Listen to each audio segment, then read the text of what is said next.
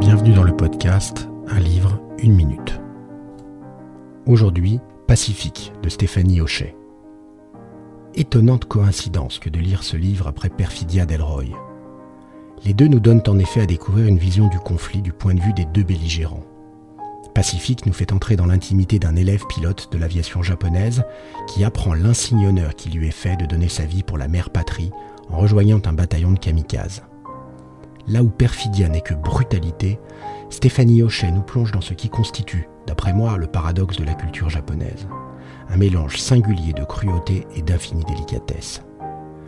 Nous allons suivre la vie du héros, Isao Kaneda, qui dès l'annonce de sa promotion va devoir maintenir la façade de l'honneur vis-à-vis de ses camarades, tout en nous faisant part de ses doutes sur sa capacité à mener à bien la mission suicide qui lui est confiée. Mais plus largement, sur les chances de l'Empire du Soleil Levant de sortir vainqueur de la guerre qui l'oppose aux géants américains à ce stade du conflit. Les souvenirs de son éducation chez sa grand-mère nous permettront de mieux comprendre sa personnalité complexe, tout en devinant que chez certains, l'inné ne fait pas tout. La relation, notamment avec son précepteur qui l'initiera à la beauté des textes de Shakespeare, viendra nuancer le racisme anti-occidental dans lequel il vivait jusqu'alors.